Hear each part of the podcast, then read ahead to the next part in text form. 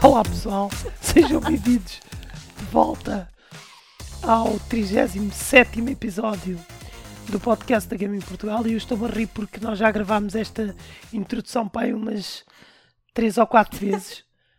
tem, tem acontecido problemas porque primeiro passa um carro por aqui na minha zona que está sempre a avisar para as pessoas permanecerem em casa porque, como vocês sabem, nós vivemos tempos complicados, uh, estamos no meio de uma pandemia, o Covid-19 é a maior ameaça à nossa saúde e, como tal, as pessoas todas. Espero que vocês todos permaneçam em casa, uh, mas nós estamos aqui para gravar mais um episódio e, como sempre, a acompanhar-me está provavelmente a namorada mais extraordinária de todas aquelas que eu tenho, tenho cerca de 10, portanto, ela é provavelmente a mais extraordinária. Não, não é Cristina Ferreira, não, é Nox. Boas, pessoal. Uh, eu nem sequer ia brincar, isto mesmo, eu disse isto mesmo do coração. A namorada mais extraordinária. Bem, mas uh, em tempos difíceis um, e em tempos em que nós somos obrigados a ficar em casa, a companhia dos videojogos é bem-vinda, pelo menos na minha opinião, e para quem gosta de videojogos, certamente que todos aqueles que jogam videojogos conseguem passar melhor o tempo do que aqueles que não jogam. Uh, e Uh, enfim, acho que nós decidimos até gravar este episódio porque acreditamos que poderá ser uma boa companhia para aquela pessoa que nos ouve, duas ou três pessoas que nos ouvem, e portanto, já agora, vamos eh, deixar os nossos cumprimentos para todos aqueles que nos ouvem que estão eh, fora de Portugal também, porque nós temos alguns ouvintes, temos no Brasil, em Inglaterra também, e portanto, os nossos, os nossos cumprimentos para Cumprimentos e agradecimentos pelo facto de nos estarem a acompanhar. Esperamos que vocês estejam bem, estejam seguros e que não, e que não estejam doentes, como é óbvio. E é assim, mas não vamos uh, pensar muito no, no Covid-19, vamos avançar e vamos ser positivos e falar um pouco sobre este fantástico mundo que é o mundo dos videojogos. Nós por cá aproveitámos o isolamento social para voltarmos a jogar o The Forest e completámos a história, bem como construímos uma nova casa de dois pisos, cujos vídeos vocês podem ver no meu canal no YouTube. Ora, aí está. Eh, nós uh, aproveitámos este, esta fase porque praticamente Uh, dependendo das circunstâncias em que, em que as pessoas se encontram. Uh, quem trabalha sai do trabalho e vai imediatamente para casa e não sai, e quem pode trabalhar a partir de casa, obviamente, está sempre em casa. E nós aproveitámos este, esta altura para voltarmos a jogar o The Forest. O The Forest, para quem não conhece, é um jogo de sobrevivência, exploração, aventura uh, e construção. Portanto, um jogo onde se faz um pouco de tudo. E nós estivemos a jogar e construímos uma casa extraordinária, não foi, Nox? Sim, uma casa bastante grande. Até acho que das várias vezes que construímos casas no The Forest, esta foi a melhor. Eu acho que sim, esta pelo menos teve o plano, uh, o plano mais ambicioso, porque nós construímos numa ilha e tivemos que fazer um, um pontão da praia até à ilha. E para os, os canibais, são canibais, não é? Sim. Aqueles do jogo. Para os canibais não, não destruírem a casa, porque o que acontece é que quando nós construímos uma casa no jogo, numa, numa superfície plana e, e no, no, dentro da ilha, os canibais atacam e podem destruir paredes e por aí fora. Portanto, isso aconteceu-nos no passado. Por acaso nós não construímos uma cerca de pedra para não, Nox? não, outro, foi o que. Não, vez. não, acho que ninguém se lembrou. Aliás, até era uma das coisas que gostava de ter experimentado neste, era ter feito uma cerca de pedra à volta de, da casa, neste caso da ilha. Experimentar é na praia, colocar uma cerca à volta da nossa do sítio onde construímos com uma porta para ver se os, se os canibais destroem, só por curiosidade, por acaso também gostava de saber. Sim. Porque se calhar com uma com uma com um muro de pedra à volta, aliás, uma cerca. Porquê que eu disse cerca? Um muro de pedra. Uh, o muro é sempre pedra. Mas prova pode ser de betão. Mas provavelmente eles acabariam sempre por destruir, não é? Tu tens aqueles, eles vão ficando cada vez mais fortes. Tens alguns que são mais fortes, atiram-te pedras de fogo, ou o que é que é aquilo. Portanto, iriam se calhar mais tarde ou mais cedo acabando por destruir o, o muro. Mas eh, lá está, é um jogo que nós recomendamos, especialmente se vocês tiverem amigos para jogar, porque nós jogamos, joguei eu, jogou Nox, jogou o Devil, que é o Raven, eh, jogou o Snoopy e jogou o Tep. Portanto, nós, o TEP, não sei se não jogou desde o início, não foi? Não, não jogou desde o início. Acompanhou-nos só na parte da aventura, não da casa. Pois, não da construção. E, e, e a gente divertiu-se bastante a jogar, completámos a história do passado este tempo todo. Só agora é que completámos a história. E muito em parte porque a Nox queria investigar mais as grutas e descobrir mais da história do jogo. A história é muito. É... Eu tenho a dizer que o jogo, o jogo saiu em 2018, acho eu. E, e só agora é que eu me apercebi o, o quão espetacular é o jogo. Eu gostei bastante da história. Uh, aliás, gostei um pouco de tudo, até mesmo um, as músicas uh, que foram criadas para o jogo. Não sei se tiveste a oportunidade de ouvir as músicas todas, estilo mas são, são muito boas. E sim, a história, gostei bastante da história, o, o, termos que ir eh, para aquelas cavernas, o não saber o que é que vinha a seguir e o mistério que envolve isto tudo. Não convém contar, para quem não, não jogou. Uh, e sim, mas acho que devem jogar, mesmo que joguem sozinhos, acho que é um jogo que vale a pena. Sim, eu também acho que sim. Eu, eu gosto, eu, a aventura também gostei, gostei para o final, gostei mais da aventura no final. No início, a explorar as grutas, aquilo às vezes cansava-me um bocado. Porque eu sou mais adepto da construção. Gosto mais da parte de construção e depois no final ter uma, uma, grande, uma grande casa, por exemplo, ou um, uma grande estrutura. É, é o que me dá gozo neste tipo de jogos. Mas olha que, olha que se calhar se tu jogasses sozinho, uh, provavelmente ias gostar mais da, da exploração. Ou se jogasses, imagina, jogávamos nós os dois, provavelmente ias gostar mais da exploração. Porque quando é muita gente, quando é um grupo, muita gente numa caverna, torna-se talvez complicado, porque há zonas que tu tens que passar um de cada vez, ou em fila, depois uns param, outros depois vão, uns querem para um lado, outros querem para o outro, torna isso um bocado, se calhar, mais cansativo. Se jogar sozinho ou com, com uma pessoa, se calhar até se torna mais interessante a exploração.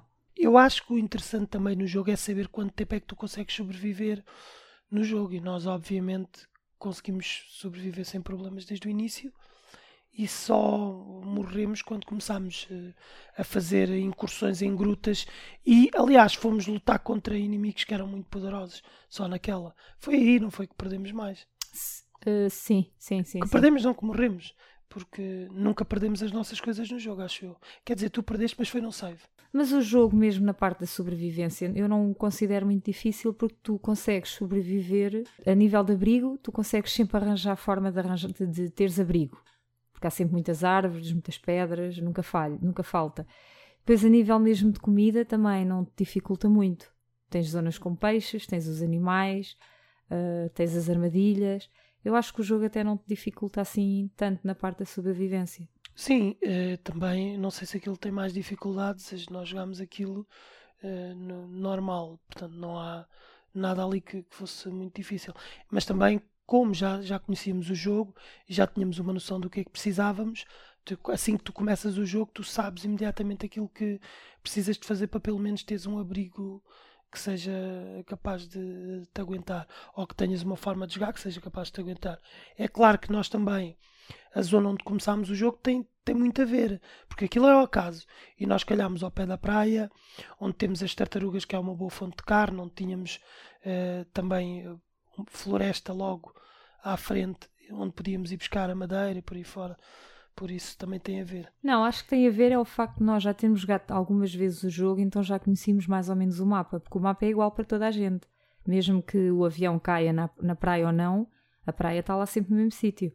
Uh, mesmo tu, ou seja, se tu agora fosses jogar de novo e o avião caísse noutro sítio, tu provavelmente ias direto àquela praia. Agora, para quem não conhece o mapa, sim, pode ter sorte em calhar no, em, o avião cair numa zona uh, fixe ou não. Mas, é, mas de qualquer maneira, independentemente de onde cai o avião, o jogo é muito bom, a, a, a experiência de cooperação é espetacular e, portanto, é um dos jogos que nós recomendamos nesta, nesta fase de isolamento social. Se vocês andam à procura de alguma coisa de jeito para jogarem com os vossos amigos, um, aproveitem o The Forest e joguem e utilizem os softwares de, de chat de voz, como nós utilizamos que é o Discord, e que vão poder jogar e vão poder comunicar sem problemas e não precisam de sair de casa, portanto, isso é o ideal. Joguem, joguem, porque vai sair o 2. Não, não sei quanto tempo é que vai demorar, mas sim, vamos ter o 2. E o Steel, pelos vistos, não conseguiu ficar muito tempo afastado do Warframe e voltou ao jogo. Isso é uma das novidades, mas é uma novidade só relacionada comigo. Eu voltei a jogar o Warframe que hum, teve algumas mudanças desde o, desde os, do último update que eu tinha jogado. Portanto, os, o Kovalic ficou acho que tá, o Kovalic acho que está mais ou menos semelhante. Mas o Railjack principalmente sofreu mudanças, é muito mais fácil ter uh, ter-se uma nave no, no Warframe. O Railjack é um novo modo de jogo dentro do Warframe, onde nós conduzimos uma nave e depois tem, temos de ter vários jogadores. Uns, um conduz a nave, os outros estão nos turrets, no, no, na lateral. Enfim, é, um, é, é, interessante, digamos, é divertido. Eu, eu até gostei bastante. Uh, e o jogo continua mais ou menos igual a si próprio, tem algumas melhorias, tem algumas coisas melhores, outras piores. O grind para certos, uh, para certas, certos eventos, como este evento mais recente que está a, que está a decorrer, que é o Scarlet Spear, ou lá o que é, como é que se chama. Acho que é um grind um bocado. Podia ser menos. Não é nada de extraordinário, mas podia ser um bocado menos. Torna-se aborrecida, é essencialmente uma missão de defesa, quer estejamos a, a jogar no, na missão de, da nave de Railjack ou estejamos a jogar no, no ground, no, na ground mission, que são essencialmente missões de defesa de objetivos, que é um bocado, enfim, been there, done that. Mas, hum, enfim, é, é, o jogo continua muito bom. E eu decidi voltar a jogar principalmente porque eles mudaram ali algumas coisas no que diz respeito a Railjack, porque eu achei que inicialmente o, o grind para o Railjack era qualquer coisa ridícula, que não, que não, faria, não fazia sentido, mas as coisas agora equilibraram-se, portanto eu voltei a jogar, estou-me a divertir a jogar e vou continuar a jogar até que saia um update que me deixe irritado. Um, e eu acabo por eh, parar um pouco, fazer uma pausa. O que é que eu queria dizer? Queria dizer que eu não sou grande fã do sistema do Kovalic. Acho que era completamente desnecessário no jogo. Mas dá para, para os jogadores de, de mais veteranos, dá, dá, eles têm algo para fazer, isso é sempre positivo, então, se calhar, não sei. Mas enfim, sobre o Warframe é isto que eu tenho para dizer, é um, continua um bom jogo. Se vocês gostam de, de jogos de ação, shooters na terceira pessoa, com algum melee pelo meio, então dê uma vista de olhos pelo Warframe porque ele também é grátis. A minha opinião sobre o Warframe. O Warframe é uma seca. A Nox odeia o Warframe. Não, não odeio. E... Só que tu jogas aquilo 24 horas sobre 24 horas. Isso é completamente falso. Eu jogo aquilo, jogo mais do que, do que os outros jogos, mas quando jogo Warframe, mas não jogo aquilo assim durante, durante tanto tempo, não exageres pelo menos 23 horas. Exato, uma hora para dormir, para comer e. E depois sempre a jogar. Não, eu jogo, mas atenção, já, já vão aos anos. Aliás, eu tenho conta naquilo há 7 anos, que é o tempo que. o tempo do jogo. O jogo tem 7 anos. Doom Eternal foi lançado finalmente, está a ser um sério caso de sucesso e um dos jogos mais impressionantes desta primeira metade de 2020. E é assim, meus amigos, Doom Eternal é um excelente FPS, um, um jogo que é um, tem um estilo old school adaptado aos nossos tempos, é graficamente muito bom e eu destaco a jogabilidade. A jogabilidade é qualquer coisa extraordinária. É um dos jogos mais impressionantes que eu joguei, tudo combinado, ou seja, a jogabilidade, os, os, as armas, os ataques especiais que nós fazemos, as, as, hum, execuções especiais são qualquer coisa fantástica. É um jogo de ritmo intenso. Epá, mas é qualquer coisa brutal. É um dos melhores jogos, sem dúvida, deste início de 2020. E, enfim, nós podemos estar em isolamento social, mas pelo menos temos jogos como o Doom Eternal para nos fazerem sorrir. É assim, este jogo eu nunca, eu nunca joguei. Sei que ele, acho que ele é de terror e tens que matar uh, bichos. Dos 5 minutos que vi, tu a jogares, uh, apareceu-me, apesar de tu não gostares, mas apareceu-me o Destiny. E acho que não tem nada a ver, não é? Não, o que eu percebo o que tu estavas a dizer, que era a nível daquilo que tu estavas a ver de jogabilidade, relembrou-te um bocado o Destiny, porque o Destiny, de certa forma, há momentos em que aquilo também é, é tem um ritmo acelerado e por, por, isso é que te fez lembrar. O jogo em si não tem nada a ver, porque isto do, no Doom estamos a falar de um jogo que é, enfim, linear. Estás a ver, estás a seguir uma história e vais matando inimigos. E, enquanto o Destiny é completamente diferente nesse aspecto. Olha, por acaso é um jogo que se calhar temos de voltar a jogar, não é? Nox? O Destiny? Ah, sim. Uh, mas, mas é isso, o Doom Eternal. Para além de eu ter gostado bastante, como nesta altura vocês todos já devem saber, o jogo está a ser muito bem recebido seja pelos jogadores eh, como pela crítica. Eu sei que é que, enfim, nós não podemos eh, ouvir com muita atenção a crítica, porque a crítica às vezes tem análises eh, que são um bocado, enfim, parciais demais. E os jogos ou são muito bem avaliados ou são mal avaliados, sem razão para ser. No caso do, do não há, não, não há, não é preciso terem receios, o jogo é de facto muito bom. E lá está, é um jogo uh, altamente recomendado neste início de, de 2020, pelo menos na minha opinião, e é um jogo que nós decidimos destacar porque eu tenho a impressão que neste momento no mercado não há melhor. Já agora, queria destacar também, uh, se, vo se, vocês gostam de Dragon Ball, o Dragon Ball Z Kakarot, também é um excelente jogo para quem gosta. Eu já falei dele no passado, mas bem, como estamos aqui a falar de jogos interessantes, para, para esta fase o Kakarot é um jogo interessante. E já agora, eh, depois de falar sobre o Doom Eternal, falando do, do Covid-19, tanto eu como a Nox estamos relativamente seguros, ainda não nos aconteceu nada. Vamos esperar que não nos aconteça nada, claro.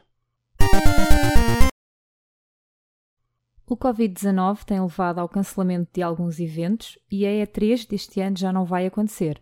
Felizmente, a Xbox já anunciou o seu evento digital, pelo que tudo deverá correr como planeado para a Microsoft, e acreditamos nós que a PlayStation deverá fazer o mesmo.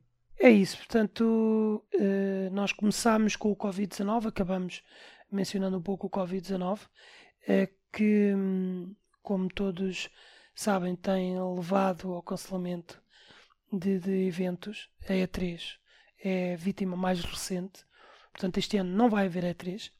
Claro que isso não é um problema porque tanto a Microsoft como a Sony já faziam eh, eventos digitais, portanto vão ter de apostar este ano nos eventos digitais. Se eh, a Xbox One, a nova Xbox, aliás, e a PlayStation 5 eh, serão lançadas este ano, nós não sabemos. A Sony e a Microsoft dizem que sim. vamos ver. Portanto, à medida que esta pandemia for subindo for aumentando o número de infectados e o número de mortos, eh, isso pode condicionar um pouco todas as indústrias e a indústria dos videojogos poderá sofrer, como é óbvio. Mas a Microsoft diz que sim e a, e a Sony dizem que sim. A Nintendo já fez, já fez o. ou ia fazer também, certo? A Nintendo é um bocado diferente porque a Nintendo vai fazendo uh, uh, também, tem eventos digitais, não são eventos, são vídeos que vai publicando de tempos a tempos de jogos, de novidades para as plataformas dela. Por isso a Nintendo é basicamente uma companhia que nem sequer necessita da E3. Derivado a isto tudo que se está a passar, eu, eu, a E3 podia na mesma fazer um streaming só do tipo do, dos jogos, das novidades, dos jogos que vão ser lançados e isso, dos vídeos, que é no fundo aquilo que toda a gente quer ver. Ninguém, o que é que interessa estares a ver pessoal num, num sei lá, numa, num sítio todos sentados a, a, ver lá o apresentador falar. Isso não interessa. Eu acho que eles deviam fazer streaming de várias, das várias companhias dos jogos e das novidades que nós todos queremos eh, ver. Mas eles provavelmente devem fazer isso. Devem, provavelmente, porque como tens a Microsoft e a, e a, e a Sony a fazerem, a fazerem live stream, que deve ser, digo eu, eh, que vão fazer, pelo menos a Xbox vai fazer. Mas devia ser, ser assim sempre independentemente do que, do que se está a passar agora, devia ser, ser, devia ser sempre assim. Não, mas não te esqueças que estamos a falar daquilo, é uma. O pessoal vai todo lá assistir, entendes? Portanto, o que tu tens na E3. Está bem, mas isso acho que não é importante. É importante porque as pessoas que vão ao evento vão poder jogar pela primeira vez jogos que ainda não saíram.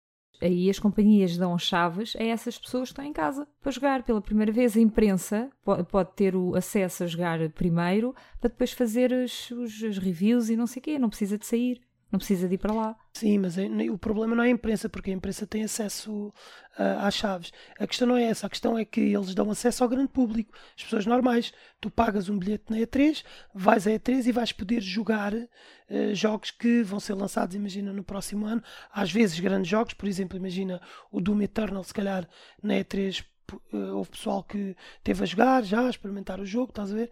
Mas neste caso, então, pronto, eu acredito ou espero que a E3 ou as outras companhias façam streaming, eh, pelo menos derivado ao que se está a passar. Elas já faziam, estás a ver? Elas já faziam um live stream. E eu acho que agora com isto da pandemia elas vão perceber que, obviamente, o live stream torna-se obrigatório, não só pelo que está a acontecer, mas imagina, pode, isto depois pode passar daqui a dois anos, ou um ano e meio, dois anos, eh, quando houver uma vacina. E, mas depois eh, eh, todas as companhias já devem preparar as suas infraestruturas para fazerem tudo. Terem mais eh, live streams, já têm muito também, diga-se de passagem. Portanto, nós já temos as companhias a apostarem forte nas, nas live streams. Mas, claro que o futuro passa um bocado por aí, pelo digital. E tu- aliás, tu tens a Nintendo a fazer as Nintendo Directs, que são vídeos que são publicados numa determinada altura. Por São isso vídeos. mesmo, estás-me a ajudar. Todas deviam fazer o mesmo. Fazerem vídeos das novidades que vai haver. Poxa, mas sabes que as grandes feiras também ajudam a promover eh, companhias, ajudam companhias. Pelo menos desta vez, a E3 devia fazer via streaming. É- mas isto é um planeamento. E eles que não tiveram tempo para planear isso para live stream, com certeza. E por isso é que eles cancelaram. Porque eles podiam, imagina, ter mudado o formato para fazer um formato live stream. Só que o problema é que a E3 movimenta muita gente. É importante porque as companhias, os criadores dos jogos estão lá e eles também podem ter contacto com editoras. Às vezes, hum, se bem que a maior parte dos jogos já tem editoras quando estão lá, né? mas não interessa.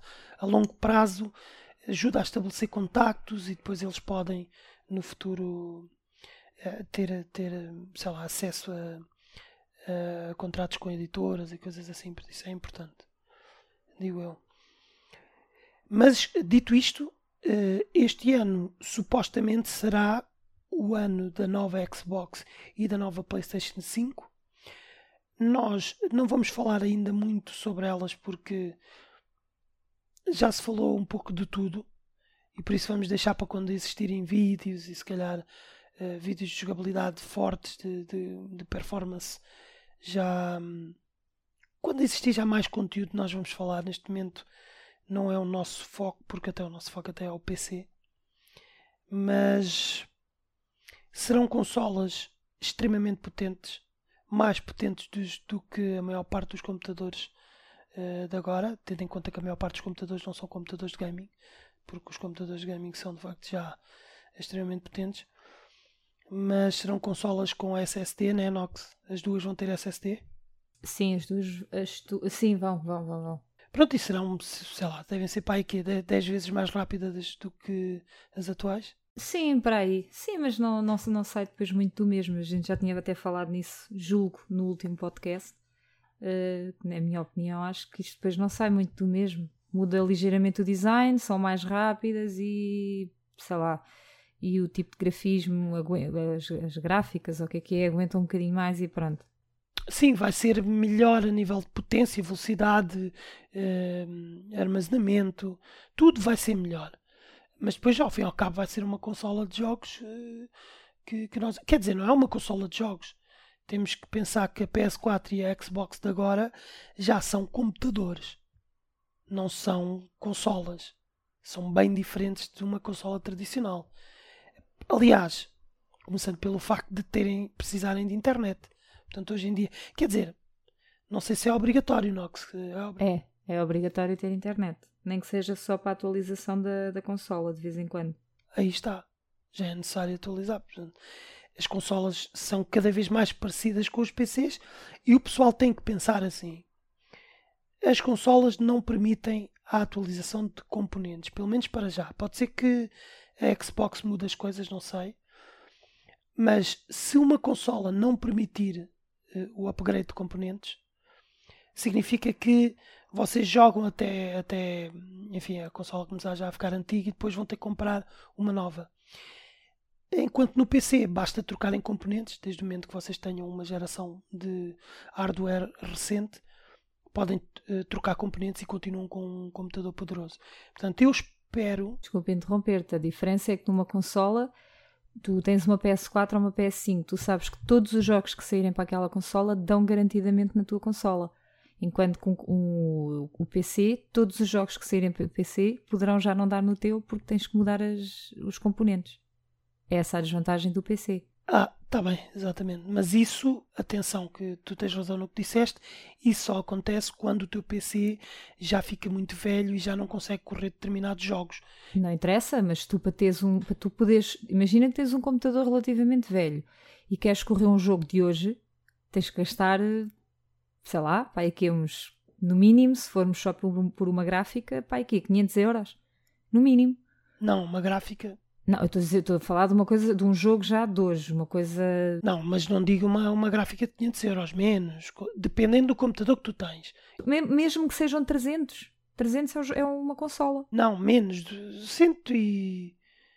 200, vá, 200 euros. Se só tivesses de comprar a gráfica. Agora, o que estás a dizer é que provavelmente a pessoa, se tiver um computador antigo, significa que tem de mudar a gráfica, provavelmente não tem memórias, talvez um processador, ou se for mesmo muito antigo, tem que mudar motherboard, processador, memórias e gráfica. E... Mas olha, com uma gráfica, não, olha que é bem, bem mais do que, acho eu, bem mais do que uns 200 e tal, 300. Há gráficas mais acessíveis, por exemplo, há das AMD que são, são mais baratas, por exemplo, e que são. Enfim, não, dá, dá para. Não, não é por aí. Mas sim, o computador, quando faz um upgrade grande, é mais dispendioso, mas depois dura-te um bom tempo. Depois, quando precisas, fazes upgrade e dependendo do upgrade que fazes, pode ser mais barato do que uma consola, depende. Mas enfim, nós gostamos, uh, atenção, eu, e, falando por mim, acho que falo também pela Nox, eu gosto bastante das consolas, gosto bastante dos PCs, prefiro o, PC, mas gosto de jogar consolas e uh, força, comprem PS4, Xbox Ones e as novas uh, PS4, as novas Playstations e Xboxes, porque vão ser plataformas de gaming excelentes e nós queremos é que as pessoas se joguem e divirtam. Portanto, nada de nada contra consolas, nada contra. O que nós gostamos é de jogos, independentemente da plataforma. E é assim, malta. Nós vemos-nos no próximo episódio. Não sei se queres dizer alguma coisa, Nox. Uh, fiquem bem, cuidem-se e fiquem em casa. Não se esqueçam disso, que isso é muito importante. E divirtam-se a jogar videojogos. Principalmente divirtam-se a jogar e não pensem nestas coisas demasiado, porque quando se pensa demasiado nisto, fica-se deprimido. Portanto, pensem nos videojogos, divirtam-se com os vossos amigos, família e tentem passar por um bom bocado nestes, nestes tempos. Até à próxima.